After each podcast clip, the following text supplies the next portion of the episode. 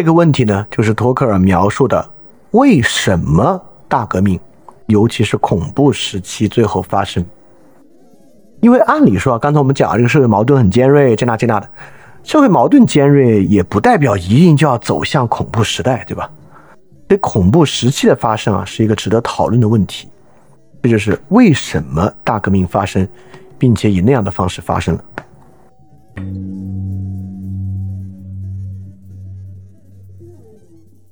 第一个部分呢，托克尔就讲啊，就讲到这个知识分子的问题。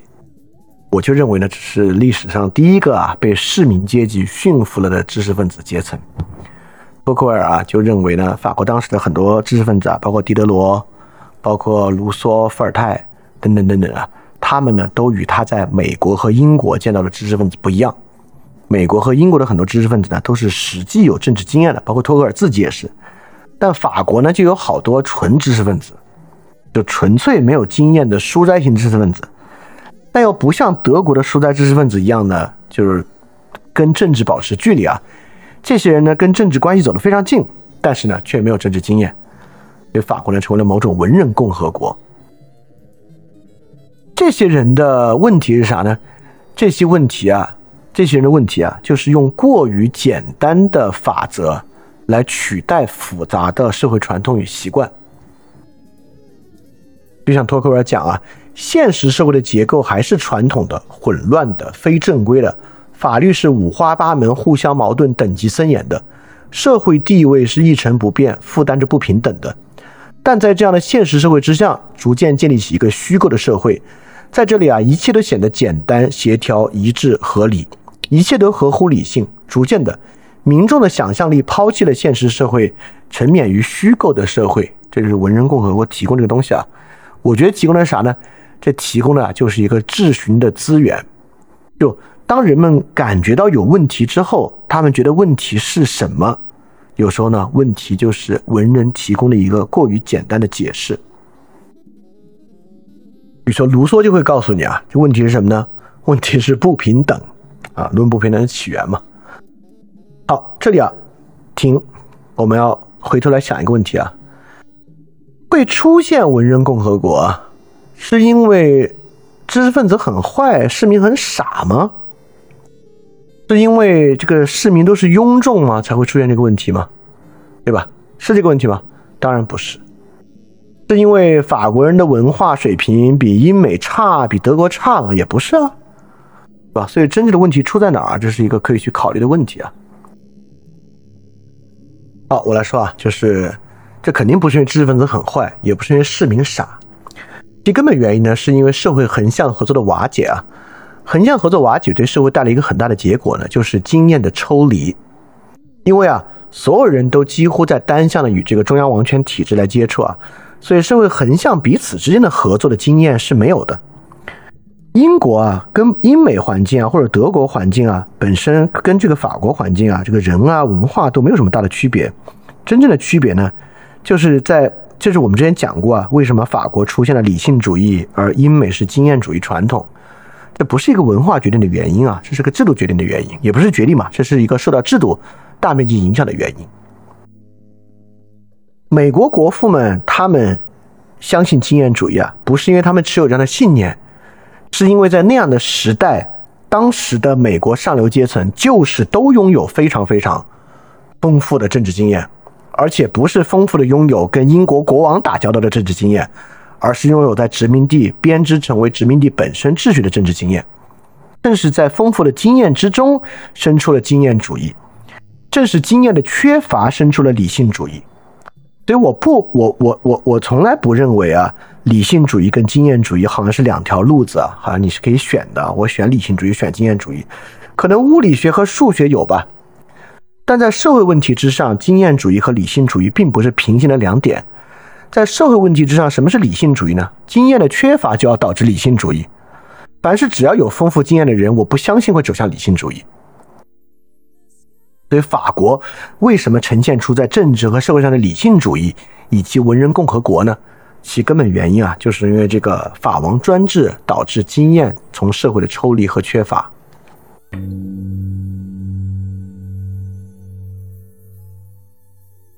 正是从这里面呢，产生了这种激进主义啊，法兰西这种激进主义。这种激进主义呢，你看托克尔并没有完全认为这帮人都是很坏、很糟糕的人啊。激进主义呢，里面总有一点啊是值得钦佩的，就是这些人啊，因为受到了这种文人共和国的影响啊，他们特别相信他们自己，他们不怀疑人类的可能性、完美和力量，一心热衷于人类的光荣，相信人的美德。他们把这种骄傲的自信心啊，化为他们自己的力量。诚然。骄傲的自信心常常引导向错误，但没有他们的人们也只能忍受奴役。他们从不怀疑他们的使命啊，就是要改造社会，使人类获得新生。对于他们啊，这些情感和热情简直已经变成一种新的宗教。它产生了宗教所产生那种非常巨大的效果，使人们摆脱利己主义，崇尚英雄主义和忠诚，使人们经常胸襟开阔，不斤斤于一般人的计较和秋毫得失。所以当时在这个情况之下，受到这个文人共和的影响啊，法国人呢产生了一种创造全新新天新地的想法，创造一种产生一种啊，透过完全改变社会规则，完全颠覆性的改变社会规则，创造一个全新秩序的想法。你看啊，这其实是什么呢？这就是质询自由推到极端的解决方案。建构性的自由的第一问题是什么是根本的保障，对吧？所以你需要的是这个保障就行了，只要有这个保障，就能够跟其他事物共荣。但质询啊，就这种现代性，它的基础是什么呢？它是批判，它是对一切建制的否定。所以当它走到极端啊，它就是干脆重新来一遍。当时在法国呢，重新来一遍的冲动之中啊，很大的一个核心呢，就是宗教。宗教呢，既是启蒙理性的敌人，宗教审查呢，也是文人共和国的敌人。宗教作为第一阶层啊，还是实力阶层的最典型代表。宗教本身的税收呢，还是人们所反对和人们所憎恨的税收的这个核心。对宗教啊，无论如何啊，就成为了当时人们可能最容易反对的一个，也是成为了大革命最开始。我们上次讲到大革命的历史啊，就知道这个大革命本身呢。就是对于教会的否定和从宗教的否定开始的，所以说非常神奇的，这明明是一个以税收权利为主的宪政革命，像工人革命一样的，结果他往前一步，却走向了对于宗教的、对于教会的、对于教士阶级的激进批判和反对。你要让一个英国人来看，英国人觉得这哪儿跟哪儿啊，跟你们最开始要的东西。但法国人就明白为什么？因为往前一步，我们要的已经不是税收改革了，我们要的呢是对于社会彻底的颠覆。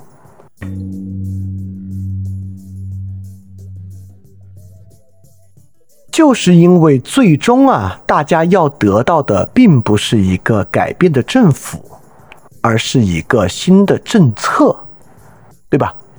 因为政府本身就是一个中央行政权嘛。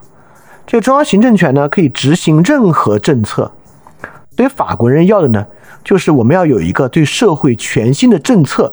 这个政策呢，由这个中央行政权来解决。对社会需要的是什么呢？社会需要的是立法者，就卢梭那个玩意儿。社会需要的是 lawgiver。这个 lawgiver 要拿出一个全新的方案来。这个方案呢，由中央行政权去执行，社会呢就能够变得更好。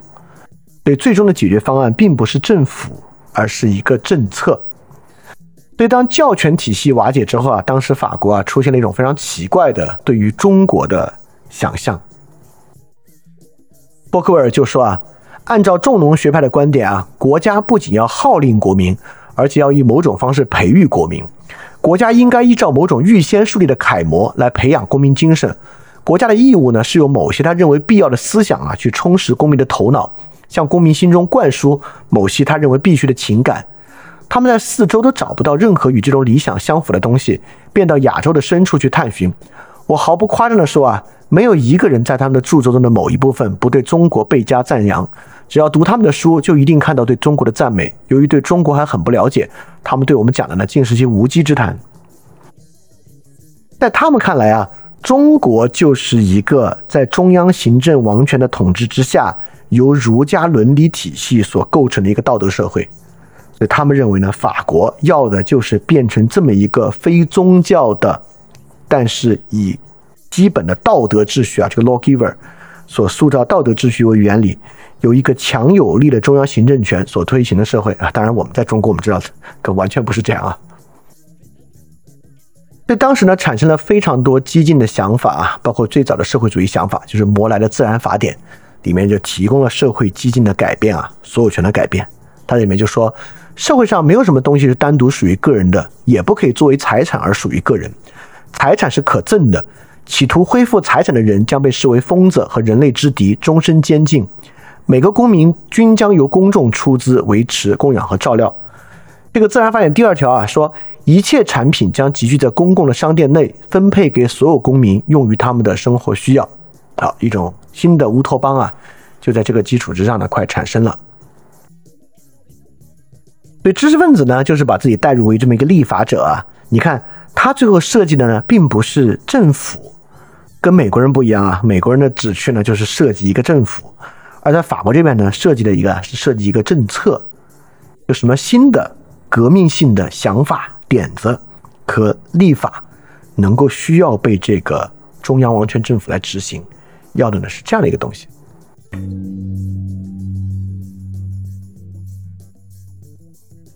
而且啊，如果需要的是这么一位君主的话呢，这个君主基本不可能是路易十六了，因为路易十六呢就带有他自己身上过去那些污点啊，对吧？他肯定不是这么一位能够执行这种新的。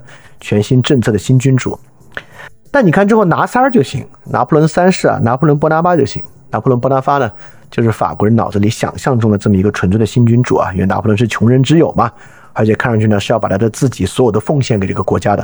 所以你看之后的君主就不像之前的古典君主时代了，认为这个国家是我的不，之后的开明君主啊的想法都是我把我自己奉献给这个国家，等等等等的。所以法国人呢，在这个时候不仅需要一个纯粹的新方案。还需要一个纯粹的新君主。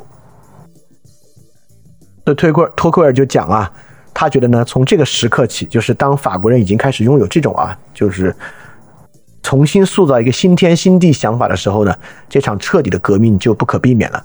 它必然使旧制度所包含的坏东西和好东西同归于尽。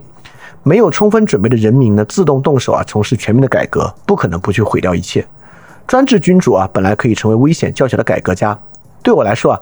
当我考虑到这场革命摧毁了那样多的自由与其背道而驰的制度、思想习惯，另一方面，他也废除了那样多自由所赖以存在的其他东西，我就倾向于认为啊，如果当初由专制君主来完成革命，革命可能使我们有朝一日发展成为一个自由的民族，而以人民主权的名义进行人民革命，不可能成为，不可能使我们成为自由民主的。这话听着挺反动的，对吧？就这个，这专制君主啊，就是路易十六啊，来。搞革命能够让我们成为自由民主啊，但是以人民主权的名义来搞革命，不能够成功视为自由民族。但是这不就是英国的这个君主立宪制和法国之后的改变吗？这英国还真的就是在专制君主之下形成了一个比较自由的国度啊。但法国呢，直到现在啊，这法国总统的权力它都都太大。所以最后啊，这个乌托邦形成了一个体制啊，就是当法国人重新燃起对政治自由的热爱时。他们在政府问题上已经具了相当多的新概念，他们不仅啊与自由的制度存在完全不符，而且几乎呢与自由对立。在他们的理想社会中啊，只承认人民而没有其他贵族，除了公务员贵族之外，只有一个唯一的拥有无限权力的政府，由他来领导国家，保护人民。他们既想自由，又丝毫不愿意抛开这个最基本的概念，他们仅仅试图将它与自由的概念调和起来。于是他们啊着手将无限制的政府中央集权和占绝对优势的立法团体混合到一起。是一个官僚行政和选民政府啊，就是立法行政一体的。国民作为整体拥有一切主权，每个公民作为个人呢，却被禁锢在最狭隘的依附地位之中。对前者啊，要求具有自由人民的阅历和品德；对于后者呢，则要求具有忠顺仆役的品质。就是这里产生了两种国两种国民啊，就前一种国民啊，就是人民主权的国民，这样的国民呢，都是拥有自由人民的阅历和品德的。但实际上呢，就是卢梭所讲那个，实际上真正的国民呢是一种服从品质的国民，对吧？要求具有忠顺仆役的品质，这根本就是矛盾的。那在托克尔看来啊，法国人这个想法与自由其实是背道而驰的。当然啊，他们为什么最后没有自由呢？就是有这样的原因。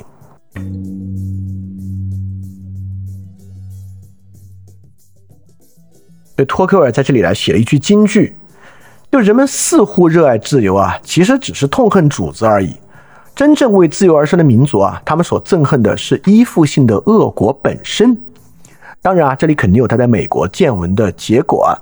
但这句话呢，我额外想说的话呢，这句话绝对不是庸众批判。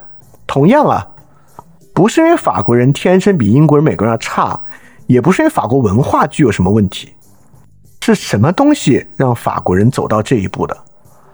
是什么东西让法国人没有意识到？依附性本身是坏的，而不是说现有的主子本身是坏的。是什么东西导致法国人走到这一步的？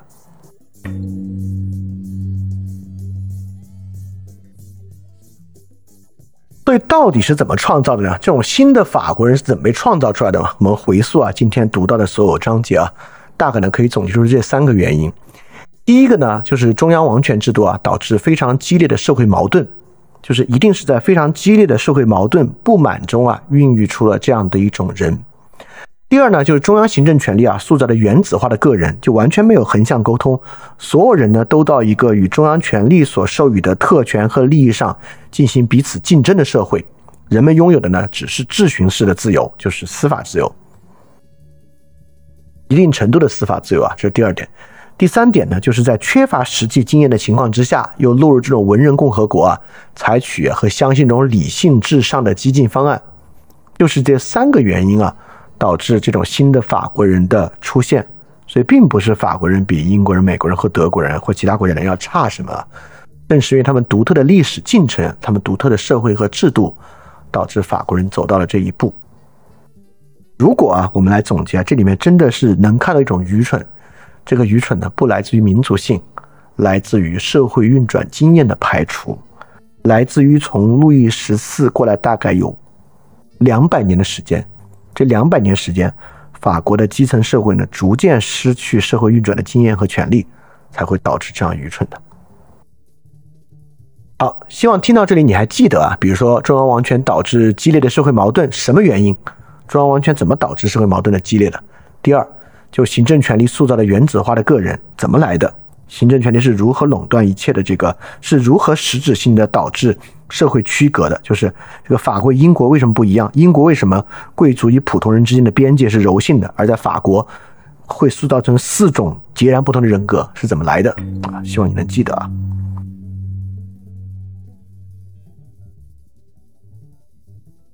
好，然后托克维尔呢就讲到了最后这个革命为什么在路易十六下来爆发了啊？因为刚才这部已经讲到了革命爆发的所有根本条件了。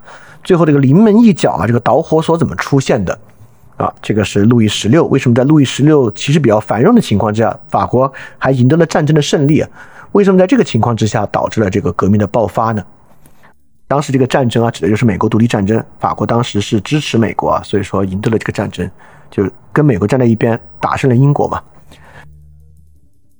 这个地方啊，是好多推荐这个书的人几乎唯一注意的一个地方。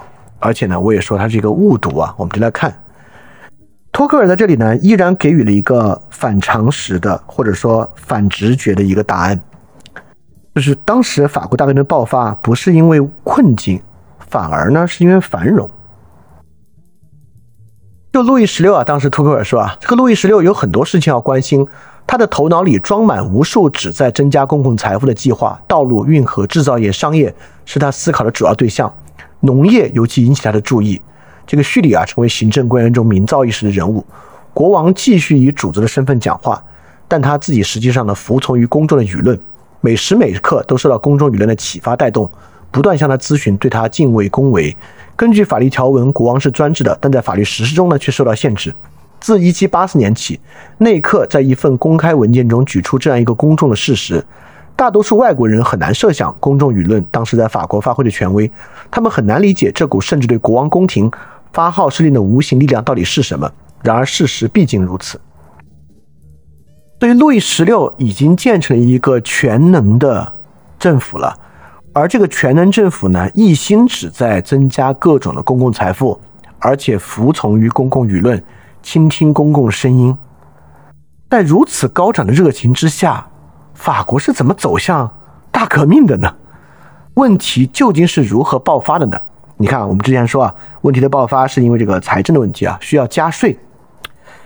但说实话，在整个这个十九世纪啊，就是包括从十九世纪之前这个美国战争之后的七年战争、一八一二战争，各个国家都遇到了各种各样的问题，加税的加税，借债的借债。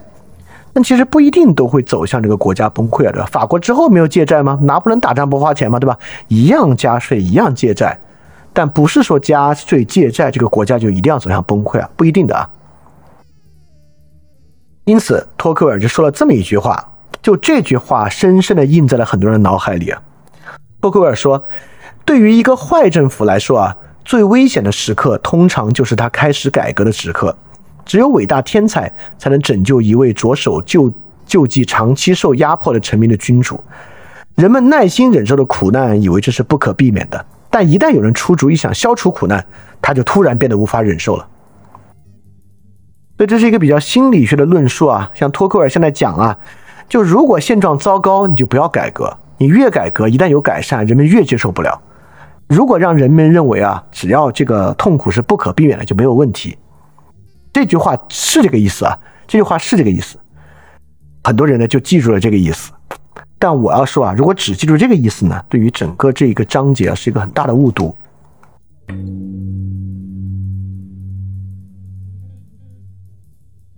当时法国巴黎情况啊，不是改革不可以，而是一个特定的方向。在整个章节里啊，托克尔还说了这么两句话。第一个呢，就是二十年来，指的就是大革命之前二十年来啊。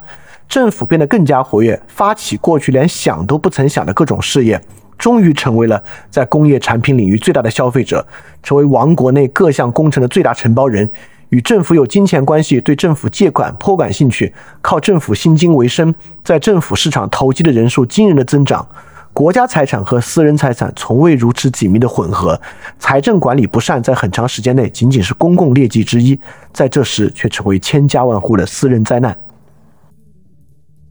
大家也知道啊，法国大革命呢与这个密西西比这个证券事件啊是有很大的关系的，这就是当时国家财政和私人财政紧密结合的一个原因。国家财政与私人财政如何进行紧密结合呢？除了让国家直接进行投资、直接消费财产之外，同样还有一个东西啊，就是财政体系的改革。是什么改革呢？第二再说啊，因为对于投机的欲望、发财的热忱。对福利的爱好和生意经的自动增长，三十年前同样对此痛苦逆来顺受的人，现在啊，对于他们的情况却忍无可忍了。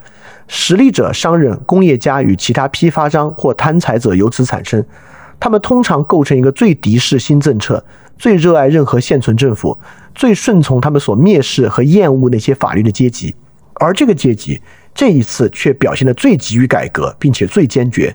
他尤其大声疾呼，号召在整个财政系统进行彻底的革命，而未想到人们如此深深震撼了政府这个部门，其余部门就将全部垮台。好，所以这个地方啊，关键就在讲这里的这个坏政府指的是什么？所以我就认为啊，这句话的误读呢，就是这个坏政府不能够改革。但实际上，这句话的重心根本不在不能改革，这句话的重心在于坏政府。也就是说，不能进行的什么呢？不能进行的是坏政府式的改革。好，我们来，我就来讲啊，什么是我理解的坏政府式的改革。我们在讲美国建国的时候啊，说到了这个汉密尔顿建立中央银行的尝试，并且从汉密尔顿建立中央银行呢，我们就说啊，这个呢叫做现代财政负债型国家。就所有现代国家都需要有现代财政负债型国家的职能，这是现代国家跟前现代国家的一个区分。但是这里讲的托克尔讲的坏政府啊，却不是现在财政负债型国家，而是现在财政全能国家。什么叫财政负债型国家啊？你看，我们主要的观点指的就是负债，所以在经济职能之上，它更多是一个银行体系，它管利率，它管什么呢？它尤其背债务。也就是说啊，当社会债务高企的时候，它以国家债务来替换私人债务，它以国家名义发行债券，用这些债券去替换个人部门和企业部门的债务，但它并不代表个人去消费，它也不代表企业去消费，它不代表个人投资，也不代表企业投资，它不做境内项目的承包人。这个叫做现代财政负债型国家，它控制的呢是整体国家的负债率、货币供给以及啊它的国家责任体现在哪里？体现在关键的时期以国家信用去替换社会的这个债务啊，这个在现代国家里面太多了，这不同的国家，尤其在经济危机的时候都要做这样的事情。好，这个是现代财政负债型国家，也是以汉密尔顿的中央银行改革和中央银行建立为主形成的国家体制。什么叫现代财政全能国家呢？就是这里讲的，就政府活跃的把钱用于各式各样的方面，政府去消费工业品，政府去大量的雇佣，政府本身大量的借贷去做这个开发，就是托克尔在这里讲的这些啊。它导致的是啥啊？它导致的就是产权的模糊，导致的就是政府的财政和私人财政体系。的紧密混合，它既从正面导致很多私人认为自己能够从政府财政中获利，也反过来让政府在缺钱的时候认为我可以直接从私人财政的手里拿钱，政府成为直接利益的分发者，实力阶层成为政府的附庸，这个是坏政府的积极改革。所以，真正的问题啊，是你想尝试通过财政所有权与私人所有权模糊界限的方式来解决社会问题，这个是最危险的事情。危险在这儿，并不危险在改革上。所以这句话重心在这个地方啊。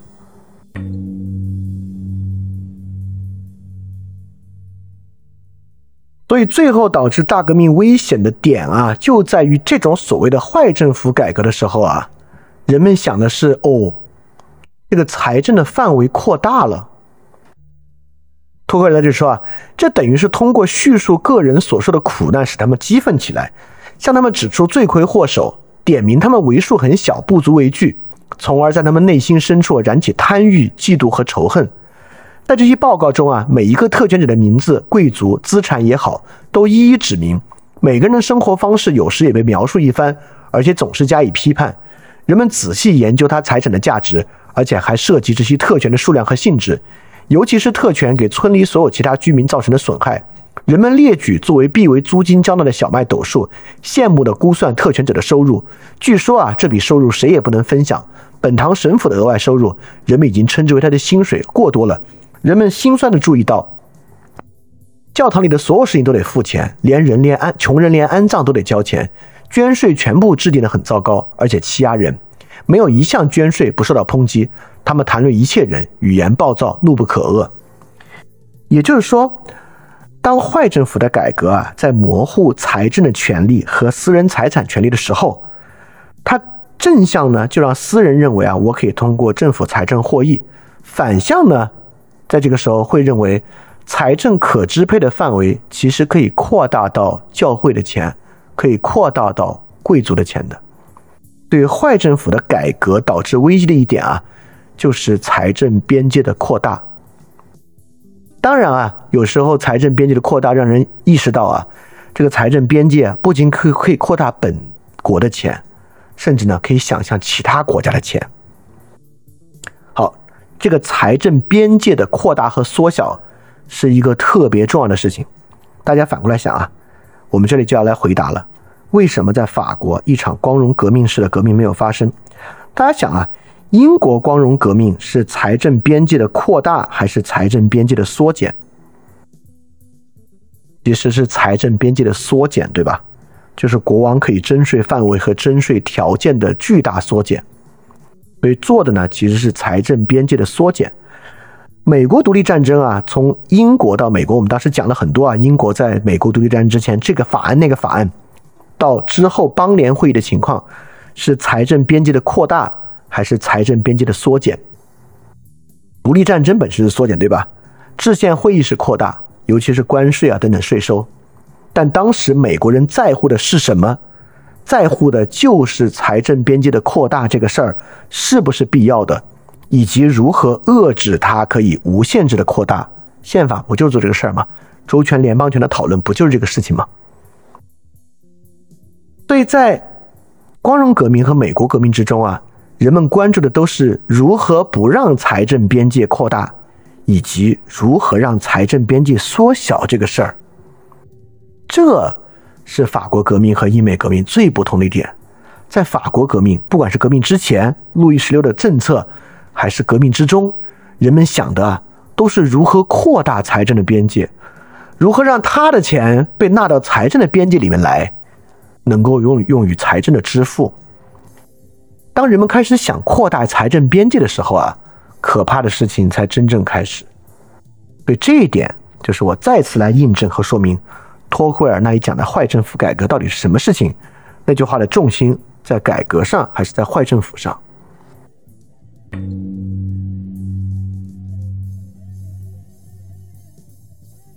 所以当时法国的问题啊，恰恰就是路易十六尝试说服人们，他将进行的改革集中在以下几个方面：第一，这个改革呢是以敌视国内一部分人为条件的，将行政权不可以解决的问题啊叙述为是国内实力阶层和特权阶层的问题；第二，向人们承诺啊大范围革新的可能性，这个大范围指的就是财政边界革新之大范围的可能性；第三。路易十六啊，强调国家对财产的真正所有，而这个不仅是路易十六啊，从路易十四开始就讲了。托克尔讲啊，很久以前，路易十四便在敕令中公开宣布这种理论，即王国所有土地原本均依国家条件被特许出让，国家才是唯一真正的所有者，而其他人只不过是身份尚有争议、权力并不完全占有的人而已。这个学说来源于封建立法，但只是到封建制度灭亡之时才被法国传授。法院从来没有承认这个东西，这是现代社会主，这是现代社会主义的主导思想。看上去很奇怪，社会主义呢，竟然首先根植于国王的专制制度。路易十六啊，还让人们意识到啊，公共利益将远大于个人利益。正是所有这些改革，正是所有这些东西啊，导致大革命的发生的。而所有这些东西啊，才是法国革命与美国革命、英国的光荣革命。不同的东西，在英美革命之中啊，不并不出现这些条件，尤其不出现国家对财产的真正所有啊。洛克，不管洛克那玩意儿有多少的问题啊，我们问题在之前节目里说了很多，但洛克的自然权利中非常重要的就是财产权的自然性，对吧？就是人为什么自然的占有财产，而在这里呢，反对就是财产权的自然性，这导致的问题是什么？这里说的很明白了。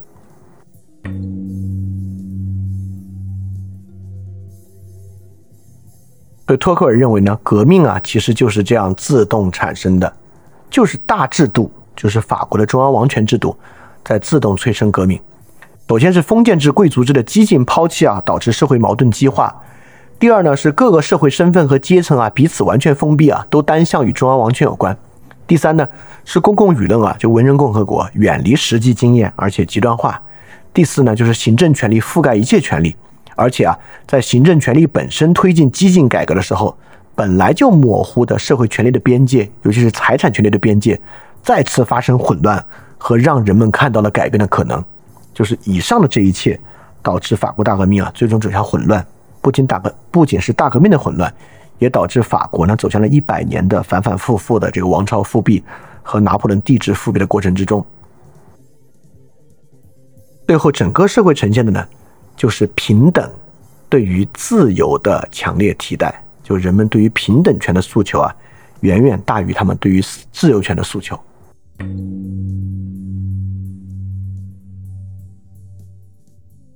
对这里我们至少可以简单的看到啊，什么情况之下人们会对于平等有强烈的诉求，把这个诉求大于自由。在法国革命之中，我们能看到啊，当不同人和不同社会之间的合作。被激烈的限制不存在之后，对于这种合作经验本身的缺乏，就会导致人们对于平等有过于强烈的诉求。就是因为不需要通过平等强烈诉求所实现的一些社会的优化、改良和补丁被限制了。正是因为这样的限制和经验缺乏呢，导致人们来诉求平等。所以说，我们对比啊，就是。我们之前讲的美国革命和这里讲到的法国，这是一个留给大家思考的问题啊。就这里的平等和自由到底指的是什么？我这里讲的平等和自由到底指的是什么？尤其托克维尔讲过啊，这个自由指的是反对依附性。这个呢，其实我们一直在这个共和制里面讲到的，尤其是马加里时刻和自然权利及历史都有。所以这里的平等和自由放在共和制的背景之下，到底指的是什么东西？好，这就是很重要的问题啊。这个呢是一个留给大家去思考的问题啊。如果你，我猜啊，你可能现在会没有什么头绪啊，你可以去重新听一下共和制那几期节目啊，你可能能够结合今天节目的内容，你会有更好的认识。好，那我们就进入这个问答的阶段啊，看大家有什么问题啊。好，这个问题啊，说能不能这样说啊？即使封建贵族制落后，也是一种能够合作的渠道，比这个王制中央集权制更好。呃，从合作上来讲，当然是，而且我们可以从两个角度来讲，为什么是啊？首先，第一个问题啊，就是封建贵族制是不是一定落后？我觉得呢，这是一个挺难讲的问题啊。当时这个封建制跟社会发展可能遇到最大的障碍，就是这个土地所有产权的障碍吧。就土地所有权，在这个封建贵族制的情况之下，能不能得到一些优化和改善啊？你看英国现在嘛，其实英国大概就是一个直到现在啊，虽然这个贵族制已经在社会中退得比较远了，但是贵族制依然存在。也算是一个自然演化的过程吧。好，我们更要说的呢是，它跟这个中央王权制度比的孰优孰劣啊？这个孰优孰劣有一个很大的原因，就是跟哈耶克有很大的关系。就这个社会到底能不能在一个中央权力之下来完成所有的计划、管制和治理？就是说，地方自治这个事儿对大共同体是不是必要的和不可避免的？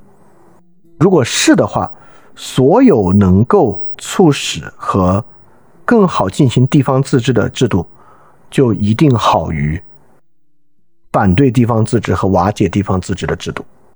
如果地方自治的必要性是必要到哈耶克那个高度的话，那就是这样的。好，这个问题啊，说第一部分，我们当时说到双方对行政权都无权占有，指的是哪双方？是地方传统权利和王权，还是平民有王权？呃，不是，王权占有行政权啊。这里指的双方对于行政权的无权占有，指的是在新税法过程之中双方。就国王说了新税法中间，其实争论的主要是第三阶级和第二阶级与第一阶级。这双方就一方呢是拥有免税权的第一阶级、第二阶级，另外一方呢是第三阶级，指的呢是第三阶级与第一、第二阶级。虽然在争这个立法问题啊，但双方呢对行政权和立法权都无权占有，是这么一个事情啊。因为行政权和立法权都是被王权拿到手中的啊，指的是这个。好，这个问题啊，说就是为什么路易十四的时候，这个中央王权变得这么集中？除了个人秉性以外的原因是啥？我觉得除了个人秉性以外，主要的原因还是战争。就是从路易十四的时候啊，其实法国在经历了各种各样前期的战争之下，包括三十年战争啊，其实也是在那之前，而且呢，也遭遇了欧洲一个很大的挑战，就是宗教挑战。就新教改革之后，爆发了宗教战争。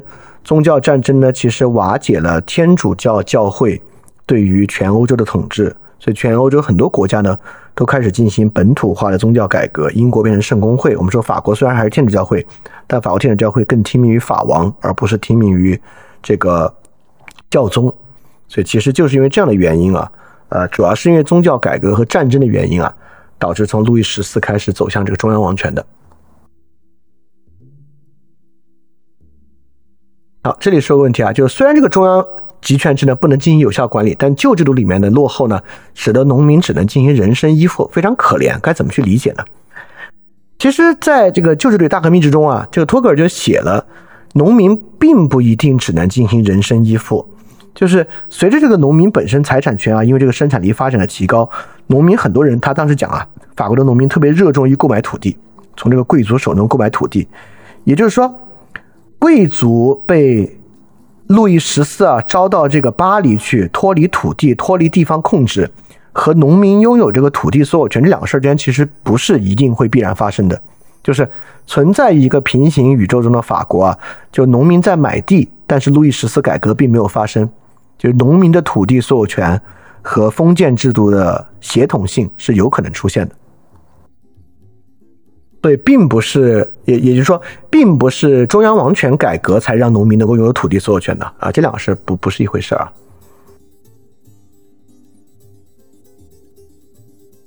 好，这个问题啊，说这个德国和意大利很多时候最后呢也走上这个激进道路啊，是否是否也有与法国类似的社会背景？嗯，就还不太一样。比如说德国为什么最后的改革啊，尤其是个宪政改革没有完成？呃，跟法国的原因可能还恰恰相反，就是德国当时啊，大的土地主就大的地主阶级啊，所谓的容克贵族阶级嘛，就容克贵族阶级太多了，导致德国没有走向相对现代化的宪政改革，所以情况跟一跟法国其实是不太一样的啊。这个到时候我们讲到德国时候再讲啊，不太一样的。意大利是不是一样？我还要再去看看，就现在我还没有办法去评价这个事情啊，至少。至少我们马上要讲到意大利革命的部分，其实是不太一样的。意意大利本身是一个更加分散的国家，所以那个战争呢又被称为意大利统一战争啊，跟法国是已经形成中央王权的情况是完全不同的。好，这个问题啊，说即便是这个像法王式的这个中央集权社会啊，人的这个日常生活中也有与其他人交流合作、达成共识的经验啊，为什么这样的经验不足以摆脱对于质询自由的迷信呢？首先啊。很大程度上呢，我们是在以今天的社会看待那会儿的事情啊。今天的社会呢，是一个高度的商品化、商业全球化的时代，所以今天呢，即便你可以想象，在柬埔寨这样的国家，其实社会里面的横向合作和沟通也是很多的。但是在十八世纪的法国啊，情况跟今天就完全不一样了。在十八世纪的法国啊，就社会自发的建立在商品体系之下的横向流动，跟今天的数量和密度来比啊，是完全不能比的。好，这是第一点啊，所以在那个时候呢，其实并不存在与他人的那么多的交流和合作。第二，即使是今天，我认为这也并不足够，就是因为，比如说啊，今天绝大多数人都有在企业工作的经验，那你说这个在企业工作跟他人合作的经验，为什么没有帮助他在公共生活中的公共说理等等的呢？就是这两件事情的复杂程度完全不同。企业的复杂程度啊，跟社会的复杂程度差异是非常大的。尤其是一个人在企业中，他能够看到的范围，还是完全以工具理性结合，以这个数目字管理为核心形成的一套他个人完成任务而领受薪酬的这么一个角度。这么说吧，从企业的员工雇员角度啊，雇员看到的企业复杂程度。和这个雇主所看到的企业复杂程度是完全不同的，也就是说，雇员获得的经验都是一些在特别小范围内合作的经验。这个合作经验是没有进入到一个大的 dynamic 里面去形成的啊，就雇员和雇主不同。那即便是雇主所看到的一个企业，如果不是那种超大型企业的话，与社会的复杂程度呢，又完全不是一回事儿。就企业跟企业的运行相对来讲比较单纯。但是一个社会运转规则之中，比如说啊，我们设想啊，自己在一个这个 regional democracy 的国家，你要选市长，这个市长呢就有他的各种政纲啊，他要提出什么税收，他是要搞核电还是火电，他是要去修什么产业园，他是要去怎么样去创造就业等等等等的，这个呢就已经是一个比较复杂的问题了。因此这个问题呢，你就可以看出啊。为什么英国其实已经算挺有经验的，但是呢，他的经验还不足以不足以可能比较，呃，理性的通过公投啊来决定脱欧的问题。也就是说，社会的经验确实是一个比商业机构的经验要复杂的事情。好，这个问题啊，说英国是否代表一种这个封建贵族制度被比较缓慢抛弃的比较好的范例啊？当然就是了，光荣革命的光荣之处。当然，光荣革命不是说没流血啊，后来打这个苏格兰也是流了很多血的。但至少它的事情本身和他在那么早的时候以比较缓慢的方式进入这个君主立宪制，往后就是一个比较好的方式。实际上，君主立宪国啊，尤其在二十世纪之前完成的君主立宪制的国家啊，都是这种比较温和的范式。这种范式是一个。比较好的范式啊，在我看来，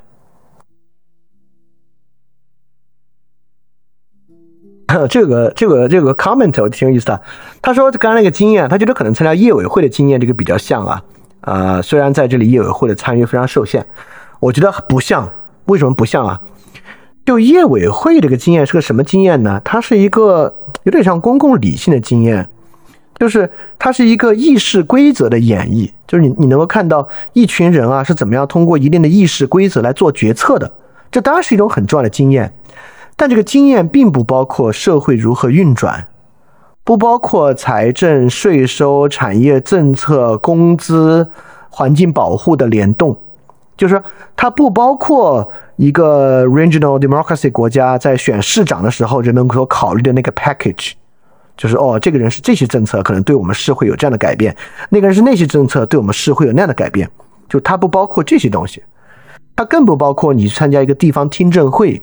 这个地方要建一个东西啊，要开一个听证会，你去这个听证会听各个专家来讲啊，我们在这里为什么要修这个呃修这条路，修这条路影响的环境是什么，影响的经济是什么，对旁边人的影响是什么？它不包括这些东西，这些经验才是那些最关键的对社会运转的经验。当然啊，这些经验很细节，就不像我们讲的这些政治学原理、社会原理不是，都是一些很实际的经验性的事物啊。就很像在听证会上你会听到的东西，以及啊你在选市场的时候去选择的 policy package 这样的一些东西。好，这个 comment 我觉得很值得说啊。这 comment 就说呢，哎呦，这个看来这个经验的缺乏是一种恶性循环，对吧？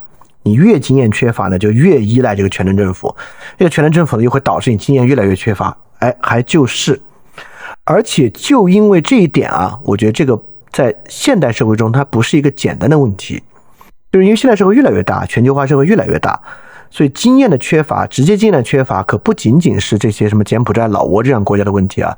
实际上，在一些比较偏西方的国家，依然拥有这个经验逐渐从生活中抽离的问题。就经验的隔绝啊，这安东尼·吉登斯在《现代性的后果》里面就说啊，这个是现代性里面很重要的一个问题。所以这个问题呢，是一个很广泛的问题啊，不仅仅是这个 totalitarianism 的问题。好，这里说啊，你看你这个问题问的就很有意思啊。他说，我们也有一个很可能成功的光荣革命，好像呢也是从缺乏经验的地方长出来的。我觉得他最后没成功，还就跟这个事儿有关。就我们一个类光荣革命式的革命，最后我们都连连法国大革命的方式都都都不像啊，最后都没有走向这个，走向了另外一种失败。一种很重要的原因呢，就是缺乏这种经验。缺乏地方治理经验，而且其实，在清末期已经有一些了。嗯，这个我觉得这个问题挺值得分析的，就是它作为一种类光荣革命式的革命失败什么原因啊？我觉得是个挺值得分析的事情。你看这地方要的经验不只是康梁的经验，这要的是整个社会的经验，要要的不要的不光是 lawgiver 的经验。如果 lawgiver 有经验的还是卢梭范式，这要的是整个社会拥有经验，它才可能形成共识，才执行得下去啊。所以这不仅仅是指他们的经验，他们有没有经验？嗯，其实看跟谁比吧。你要跟 Jefferson 跟他们、跟 Hamilton 他们比，我觉得他们经验其实也不是很多了。就 Jefferson、Hamilton 他们其实很有经验，光荣革命里面那些参与的贵族是很有经验的。好，那今天很抱歉啊，那我们晚了半个小时，导致现在已经时间很晚了。也感谢来收听的同学，尤其是呃跟着 live 一直到最后的同学。那我们下期节目再见啊！我们这次把法国大革命讲完了，所以下期呢，我们来把视线啊投向更广阔的欧洲，按照我们之前讲的这个十九世纪动员的形式啊，我们开始去看下一场动员，并且看从中呢，我们能够把历史往前推进，也把我们的认识呢继续往前推进。好，那今天这期这个二点零节目就到这里结束啊！大家记得敢于相信，也敢于分享你的相信。在二零二三年啊，饭店在不断完善自己的服务体系，包括原来的电台节目《世界苦茶》的 Newly Digest 每天都有新的视频节目、基石计划以及各种各样的沟通平台啊。我一个人能够完成这么多的事情啊，其原因呢，就是因为我可以心无旁骛的创作。所以这与大家的支持是分不开的，非常感谢一直以来支持翻转电台啊，也就是支持我做这么多创作的同学们，也希望呢能够获得更多朋友继续的支持。欢迎大家在 Patreon 和爱发电支持泛转电台，来构建一个能够更好为大家服务的免费的服务体系。好，如果你希望啊通过爱发电和 Patreon 支持泛转电台呢，请去 Show Note 查看这个支持的地址。非常感谢大家，非常感谢你收听本节目。如果希望每周一加入微信群，跟我们一起学习，提出问题，看到每次分享的 Keynote，可以微信添加“想借 Joy Share”，想借的拼音 X I N G J I E，Joy Share J O Y S H A R E，并说牛津通识读本，就可以被我们拉入群中，每周一起学习了。欢迎你来。